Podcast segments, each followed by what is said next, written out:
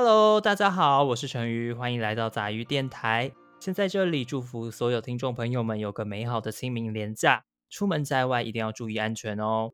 首先，让我们欢迎今天这集的来宾 Power。哎，大家好，我是 Nico Nico Power。平常进行的创作是像素绘图，偶尔会做一些老舍音乐，之后平常也会开台，欢迎大家哎可以认识认识。离上次的杂鱼电台也有段时间了，你近期有什么规划吗？或者说想让你的粉丝知道的事情，来让你宣传一下啊？近期的规划，嗯，我希望是在，因为我最近大学快毕业，要忙专题啊。如果有机会的话，可能忙完专题后六七月会进行。想要做 做做做音乐，还连 MV 也自己做的这种计划，哎，大概是这样子。了解。那我们这集主要会分享两个内容，第一部分是聊有关日本团体米兹希拉斯的像素 MV，第二部分则是聊有关创作灵感的部分，尤其现在的创作者啊，又或者说所有人的生活当中，必须要有着想象力的。那话不多说，我们开始吧。M i s s s 是经由 Avex 和东京电视台下一代征选 Ulian 中取得最后胜利的五位十几岁的音乐家所组成，并且在大人气的漫改日剧《部长与社畜的交集罗曼史》中演唱此部作品的 ED Huledo 而被认识。不过，我们今天要聊的并不是 Huledo，而是他们在二零二一年六月所推出的作品 Ambulance。Ambulance 在今年的三月十四日推出 Lyric Video 版本。MV 的部分是由日本的知名像素绘师 APO Plus 所绘制。其实成宇我自己是挺喜欢 APO 老师这次画的 MV。我在看到的第一时间，我就直接用 DC 传给 Power 了。对我来说，我觉得这是一个很新鲜的体验，因为我就看过 VTuber 的像素待机图，那做成 MV 倒是头一回。如果没有看过像素图的听众朋友，我也有把 Power 的链接放在叙述栏里，有兴趣可以去了解一下。首先要问 Power 的第一个问题就是，你对于这次 APO Plus 老师绘画的 MV，你有什么看法？呃，看法话，我自己是真的超喜欢 APO Plus 老师，嗯，他的图，就是因为我我看到那个 MV，一看就觉得，哦，这个是 APO Plus，我还没有滑到下面看那个那个 illusion 是谁画的，就认得出来，因为很少，他的风格嘛，对他很少。大部分的像素绘师没有那么多是像他画那一种比较贴近真实系，就是我们一般可能看那些比较现实那种摄影的感觉。我自己是这样觉得，他的绘画风格就是真的是帅又美。了解，我自己看到的时候，我也有一个反应是：天哪，这也太帅了吧！因为我记得那个当中的。光影啊，还有色彩，就是其实是很吸很吸引人的。所以这部 MV Ambulance 我也会把它放在叙述栏里，有兴趣的听众朋友们也可以去听，我觉得非常好听。那如果你有仔细看过成语我的封面，就会知道我的封面就是 Power 所绘画的像素图。像素图对我来说，尤其是低像素，它会拥有一种限制的美感。在受到限制的图画中，每个绘师都会有自己想。绘画出的人事物，仿佛在一定的空间内给予了所有的力与美。在 Power 之前的直播中有说过，自己有买过《像素白金进入点阵艺术的世界》这本书，并且是在还没有中文版的时候就已经看过了。对于看了两次之后，你有没有从中学习到更多的东西，或者对于你的你现在的创作是否有更大提升？哦。这问题问的非常好，因为像素白景它这个本质是一本画册，它可能用三到四页来去介绍一个像素的，就是 pixel artist，介绍一个画家。讲真的，我在买那本书之前，我真的没想过原来有那么多各具风格的画家。因为我那样一翻，慢慢翻，慢慢翻，明明像素大家可能会觉得啊，差不多就是什么像。马里奥啊，什么八 bit 的游戏那种感觉，可是我看的那一本，我发现哦，像素它真的对我呃现在的我来说，嗯，它是一种绘画的工具。当初我就会觉得说，哦，像素本身就是有一种所谓的风格，那叫做像素。可是自从看了那个之后，我就觉得说，哦，它像水彩啊，或者是什么蜡笔，你一样都是可能用蜡笔、用水彩，可是你画出来的东西的感觉是不一样的。所以真的是有点增广见闻。哎，也是在看那一本之后，也接触到像，因为我讲的，我是从那一本真正更认识像。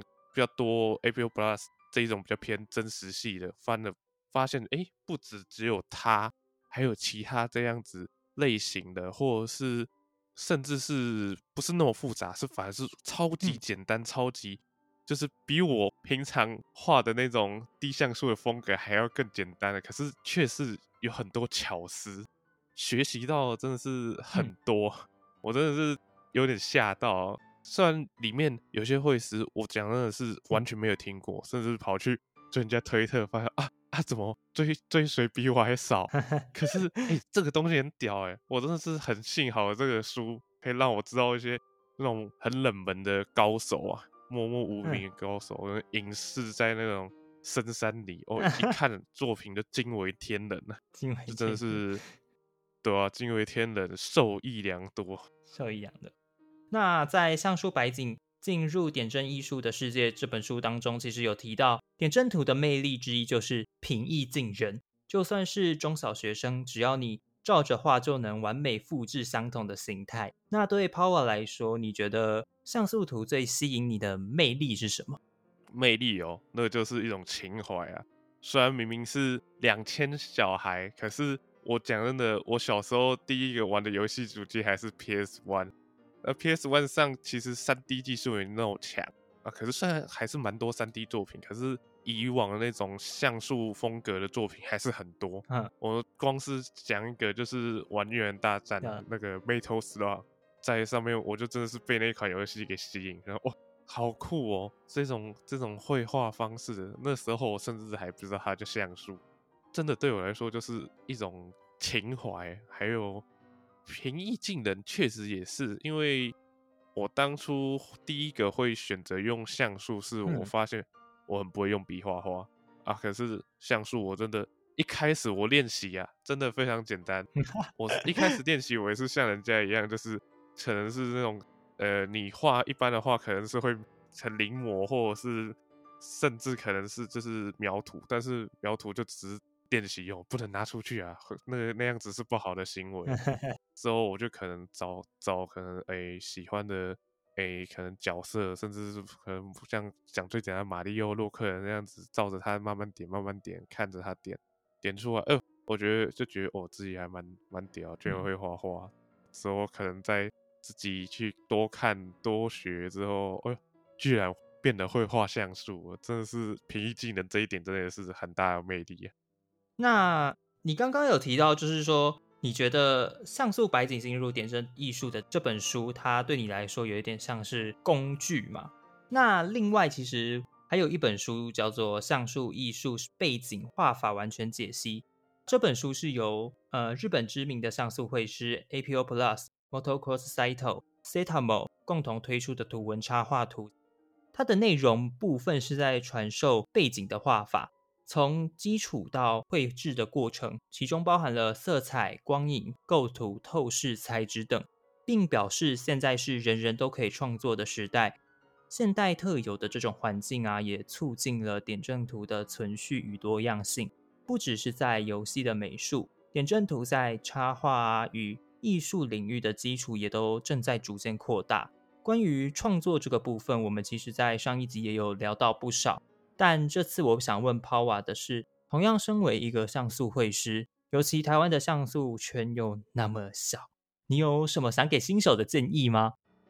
诶，讲真的，诶，在绘画方面，其实我也算是新手啊，就是跟那种可能画五六年的或者是十年比起来，真的是新手啊。然后像素可能就画个三年，但讲真的，就是我觉得。对于说，真的是完全没有零基础，甚至是诶，可能比如说你可能会画一点画，可是你画像素是真也是零。我的建议其实真的也是多看多多学，因为像素这东西，就像前面讲的，它是很平易近人，它是一个很好去模仿学习的。像大家都会说嘛，哎，我们要学一件事，最好的开始的方式就是模仿，从模仿去开始，对，之后慢慢去建立自己的风格。这个其实我觉得在于创作去学习的开始的步骤是差不多，进行的模式是差不多的。嗯啊。最大的可能是说画像素的不同之处，是在于说像素它本身也有自己的就是规则，像是讲那种转弯处啊、转角点点点的数量配置，那个就是一个学问，那个可以去参考网，就是其实网络上现在越来越多资源，我觉得是蛮赞的。现在像之前我刚开始画的时候是看那个扑浪上的千岁大大。他 所做的教学，我就开始才开始就是进行如何去绘制，而且他那边的教学就是比较简单，但简单不是说它内容很少，就是对于说刚开始画的人就是非常够用，而且它还有持续更新。再画是像抛啊 自己的朋友叫有一个叫 Los L O S，哎就是 Los。他也有在做就是教学相关的影片了，呃，那边也可以去看了。我觉得其实现在的话，跟我当初进来三年前进来的时候，可以学的资源是变比较多了。像素圈也虽然还是确实跟起来比起来真的还是小了，但是真的有逐渐变大的趋势。所以我觉得想要加入的新手真的是不用担心，完全没有方向可以去寻找啊。嗯，那到时候我也会把链接放在我的叙述栏里，给想要了解的听众朋友们去了解一下。刚刚有说嘛，就是 Power 是从 PS One，然后越南大战，然后认识像素图的。其实我自己是在算是 Game Boy 吧，因为 Game Boy 的游戏大 大多都是点阵图嘛，像宝可梦那些的，是点阵图。对啊，所以我相信，其实对于不少的人来讲，游戏。是认识像素图的第一个机会，就是说，我觉得像素图可能对大家来讲会很陌生，但你其实仔细想想，它其实就是一个从小到大一直在你身边的一种绘图的模式。那接下来要进到我们想要聊我想要聊的第二个环节，呃，就是灵感的部分。说到创作，最重要的其实就是灵感，不论你是作家、画家也好。还是 YouTuber、VTuber、演员，演员是不是啊？导演、歌手、音乐家，任何从事跟艺术类型相关的工作，其实都离不开灵感，甚至可以说是创作的泉源。当代华语文学大师、散文家王鼎钧的这四集《灵感》中就有分享到他认为的灵感五讲，分别是可大可久谈原型，亦师亦友谈模仿，成方成圆谈结构，有隐有显谈比喻，求新求变谈造句这五个。有在关注台 V 都知道，台 V 可以说是如雨后春笋般乍现，所以在这里就想给一些不管是不是 VTuber 啦，总之就是需要一些灵感的人，我想要聊聊一下我和 Power 的想法。成于我自己以表演艺术的角度来想，我认为灵感就是一种人设，甚至夸张一点，可以说是灵感是一种人格。当你今天需要表演时，这些灵感都是你去成就一个角色的方式。当下你可能看到剧本，脑中就会浮现出你想演出的样子，那就是灵感。在王鼎钧老师的书中有提到，灵感不是天生的，也不是神授的，它是对人生深度的投入、长期的观察以及广阔的接纳。它是用无限的爱心、同情心来包容、浸润他的世界。它是一种无止境的工作、积蓄以及酝酿和等待。所以，我想问 Power。以绘师的角度，或者是以一个创作音乐的角度来讲，灵感是什么？诶，我觉得灵感哦，单论以我就是比较复复合型创作者的角度，因为单方面讲讲的有点难讲。那我自自己是这样觉得。呃，我算是觉得他这个是比较我自己算比较概括想法是灵感，我觉得确实就是一种。对生活、对周遭环境的一种，算是截取到脑里的片段。当你可能，比如说你要进行一些创作、一些发想的时候，你平常所谓的收集灵感，其实就是把一些可能生活啊，或一些突发奇想的一些新想法、新点子放好，可能变成一个个文件这样子吧。啊，可能收进你的柜子里，然后或者是就是像你做可能做笔记，把你想想到一些点子，可能诶写好写好那样子。啊，当我比如说我今天想要创作，我可能会有一种像是在画心智图那种感觉，一个一个把我灵感的资料拿出来。但是这个就是重点，那你如何培养灵感？那个就是平常要多多看多听啊。对我来说，灵感真的是一个时时刻刻它都潜藏在你身边的东西，大概是这个样子啊。嗯，当然，我也认为灵感是可以去培养的。至于如何培养，我觉得最棒的方法就是好好享受你的生活，偶尔停下脚步，停看听这个世界，用心体验每一分每一秒，让你的五官和情绪充分的体会在你做的每一件事情上，哪怕只是走在路上观察行人啊，路边的小动物，听个音乐，看个电视电影。对于表演艺术家来说，不要说表演艺术了。对于任何的工作来讲，我觉得都是很棒的方式。另外啊，其实书中也有提到跟别人重复灵感的这个问题。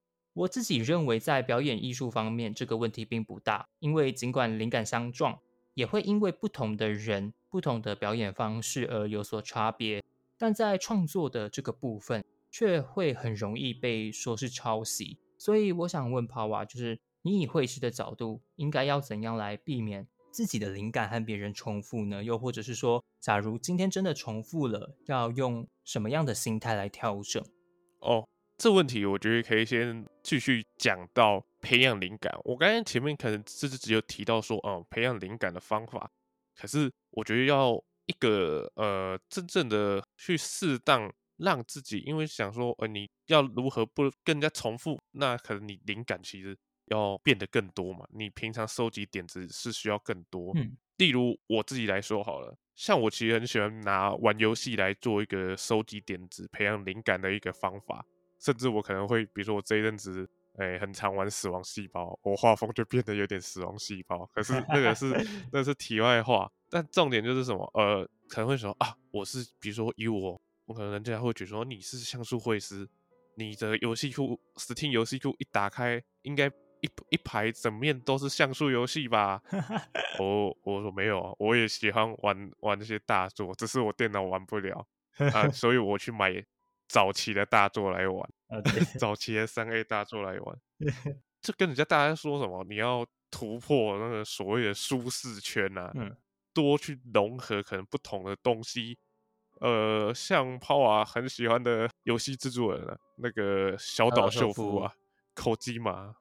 大家可能会说啊，如果是不认识他平常在干嘛的，大家会说啊，小岛秀夫，你说他做游戏，那平常他可能都玩游戏吧，培培养灵感这样子。哦，没有没有没有，他最喜欢的事情是看电影，他非常爱看电影，他甚至人家都觉得他那个做死亡搁浅找一堆明星来建模是为了要追星，你就可以理解到哦，我要怎么培养灵感，我不一定要一定要在这块。就是我，比如说做游戏，我就一定要从其他游戏上找灵感哦。没有没有，你要可能可以从电影啊，或者是甚至你听音乐，你也会有灵感。小岛秀夫也很爱听音乐，我觉得就是要多方面嘛。对，要多方位、全方位去摄截取，也不一定要说真的是一定要全方位。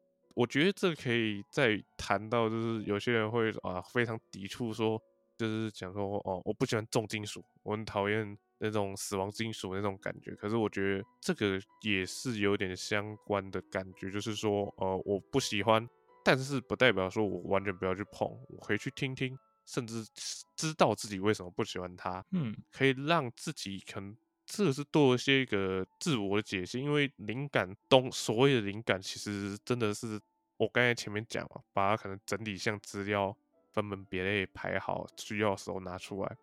啊，你整理到资料就是所谓的内化啊，你没有内化过，你不可能有所谓的整理好的灵感，随时都可以取用啊。可是你如果你不认识自己，你要怎么对整理自己的资料那种感觉？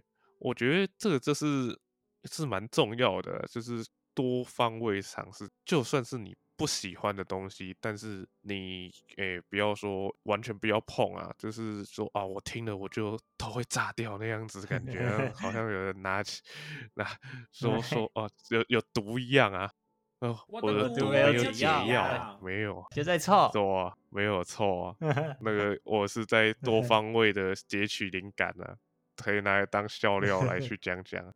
就是像刚才马上，我完全没有看看那一位，但是我还是会去接触接触，因为我觉得像后面有讲到问题的第二部分，就是说真的重复了啊，那要怎么心态去调整？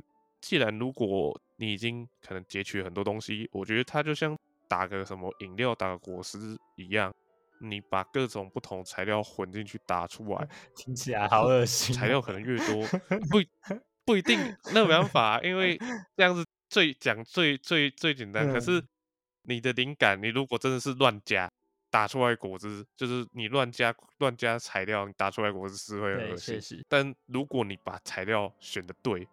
那打出来一定好吃好喝。那我觉得有时候灵感的重复，其实是在于说，哦，它真的是这几个元素加在一起，它真的就会好喝，或者这个这个元素加在一起，它会好看。像是光是讲音乐，音乐这方面，你会发现其实有些哦，有些歌会觉得好像特别的，哎，有种重复很像的感觉。可是你知道手笔吗？啊，哎没没没没有没有没有我 没有，刚刚没有讲，什么都没有讲，没有。我觉得我等下会逼掉。呃，哦，你要你要把把那个没有啊，没有，我没有，我只是开玩笑说我要把它逼掉。其实我也我觉得 U R S O B 也没有，他那就是他们本来的类型啊，只是在 P T T 上面就会看到一堆人说他们都是同样的东西这样。哦，你这个讲的，我觉得是非常好的一个范例。外行人可能会说啊，这个听起来都差不多啊，我觉得都一样那种风格啊。可是你你去问一些真正的做音乐的，我我不敢说我啦，可能这些真正做音乐在用那些东西的人，他会说哦，这不一样，他这边的曲子结构不是这样子，他这边的乐器今天放的乐器不同，哦，那可就真的是就是像前面讲，你看的太少了，灵感不收，平常收集的东西不够，视野不够广。就是会觉得说啊，绝对不行，我要抗拒它，那种感觉啊。光是这样讲，其实就是像讲大部分流行乐的元素差不多。可是为什么它元素会差不多？因为大家就喜欢听啊。那个就是因为它已经是一个黄金比例耶。哦，我没，没有，我想讲笑话，可是忘记要讲什么。哦，黄就是黄金比例啊，比例。好，那个拿刀的那个吗？哦，是，你要还是要追 杀比尔？不对，不一样。这个我觉得就是这样子啊。有时候真的重复的是，可能是浓缩出来的最好的调配比例。可是如果要用什么心态，又想啊，那个重复就真的是重复啊。可是有没有抄袭？我觉得真的是做的人会很心知肚明啊。因为被别人讲抄袭，其实讲真的，人家搞不好根本没在，没平常都没在看你作品之类的。他也拿不证据啊，讲个一句一两句抄袭，你也不可能真的就变成你抄袭别人。但但是还是一定要捍卫自己，说自己没有抄袭，不然不然到时候那个泼脏水泼久了，衣服总是会脏的嘛。因为这个问题，其实在 YouTuber 这个领域或者 VTuber 这个领域，其实其实是问题是挺大的。就是你可能今天做一个跟别人一样。原本有人做早餐吃到饱啊，你去做什么吃到饱啊？那个吃烤鸡就吃到饱啊，人家就会说啊，你抄袭，你抄袭。但我觉得这个就是很难去规范的一个点，他到底有没有抄袭，就是他们自己最清楚。但抄袭这件事情，它不应该是由不了解的人来说的。像是我们刚提到有阿 s o b 你不会去说一个歌手，你不会去说一个嘻哈歌手说。哎，他怎么只会做嘻哈音乐啊？他怎么不写情歌啊？我觉得是有一种这样子的概念，你知道吗？没 错，这个举例非常好，人家就不想做啊，为什么要去做那种感觉？对，就是说有些歌手，或者是你去听金曲奖每一首歌，为什么那些人，为什么那些歌手，为什么那些创作人会得到金曲奖？你去听他的歌，其实他们常常在他们原本的创作之中，他们加入了新的元素。可能加入了饶舌，可能加入了平常他们不常使用的东西，但是它加起来的效果是好的，所以他们才会得奖，这他们才会有不一样的地方，使这个作品变得更好。但是就你也知道嘛，就是网友就嗯嗯嗯，为什么要这样加？为什么好难听哦？呃。我觉得抄袭这件事情真的是要由了解的人再来发话。你不了解，你你不去先认识他，你就这样子擅自定义别人，我觉得是一件很过分的事。嗯，像 Power 作为长期在关注台 V 的大佬会师，你认为他们在灵感上，也不要说台迷就是你的圈子里面，可能像是画会师的圈子里面，你认为他们有缺乏什么吗？哦，先讲，我不是大佬啊，太抬举了，那个是 成语在浮夸啊，哪有？你明明就在各大台一直留言，没有啊，那那叫恶男行为啊，我只是去那边科科笑当肥宅的，可是你还是有帮不少的 VTuber 画过那个待机图嘛？哦，没有啊，就两位啊，哪有？明明就成哎，不对，那个那是委托，哦，是三位才对，因为我只有算委托，呃。说缺乏什么？讲真的，我觉得依依我一个人来讲，我觉得是这样讲，可能是太那个了。我我觉得没那么没那么厉害。只可是我也是可以讲一下，我必须认真说，像呃一台 B 圈来讲，因为其实讲的，我虽然很平常的画图，但我 对绘师圈子没有很了解啊。但是一台币我看了都有在看，我我觉得像前面只讲的是说哦。什么抄袭，就是抄袭那样子。我我必须得说，就是一个很简单的道理啊。你讨厌的人，你会说他抄袭；你喜欢的人会说他是在致敬。嗯，比如说他今天做了什么什么，诶，像刚才讲啊，什么各种吃到饱，比如说那个早餐吃到饱，对，早他他做美食公道婆，我做诶早餐公道婆。哦，不对，那个是抄袭啊，那很明显的抄袭。但但是，如果是我下面下面说，就可能比如说说我是在致敬，那又是不一样啊，那个那个感觉就是不太一样，因为有时候只是为了玩梗，所以故意取这种名字，所以这个真的是有点见仁见智，真的是还是一当事人还有专专业在那一块圈子专业哦，像是这个这个讲会比较好讲，是日常会有时候会有看到。被抓到描图的这种状况发生啊，一般人可能会会想会会觉得，你要不要跟你要不要跟听众解释一下何谓描图？哦，描图哦，描图就很简单，其实虽然大家现在是用电绘，因为电绘的画布是可以调透明度，就叠上去你就照照着画，就有点像说你拿一张白纸，有点透白的去。压在那个什么图画上，这样照着去描图啊，这个行为是真的是不可取。但不可取的地方是在于说，哦，我描图和说是我画的啊。如果你是私下练习，没有要抛出去，那那其实那个是一个很初步练习笔触的算一个方法吧。我我自己是没试过啦。啊，像其实蛮常会遇到那种说啊，抓到描说描图之后，描图要怎么样子去去讲，比较知道。叠上去啊啊！可是有些人就是不会不会去叠，他就是看到哦，这构图就是两个人都是那个，比如说哎伸懒腰姿势，就说啊，他们都伸懒腰，他描图啊，他描图之后叠上去完全叠不起来啊，就只是刚好两个人都画伸懒腰而已啊啊！可是那个真真的懂，可能叠起来之后去仔细比对细节部分、线条部分哦，那个就真的是懂的人就懂。懂的都懂 啊，可是不懂，对，不懂了，你知道他会怎样吗？他可能把图那个透明度调超低，就是那种你怎么看都会觉得它看起来像叠在一起，那根本看不出来它那个主要的线条那些的。这个是真的是呃，对，还是有专业鉴定嘛？鉴鉴定都会有鉴定鉴定员的，我觉得是类似的道理。之后讲到说，哎，缺乏什么？就是。刚才还在讲说，就是讲到 抄袭那种指控那种部分，缺乏什么的话，我讲真的啦，我自己会是觉得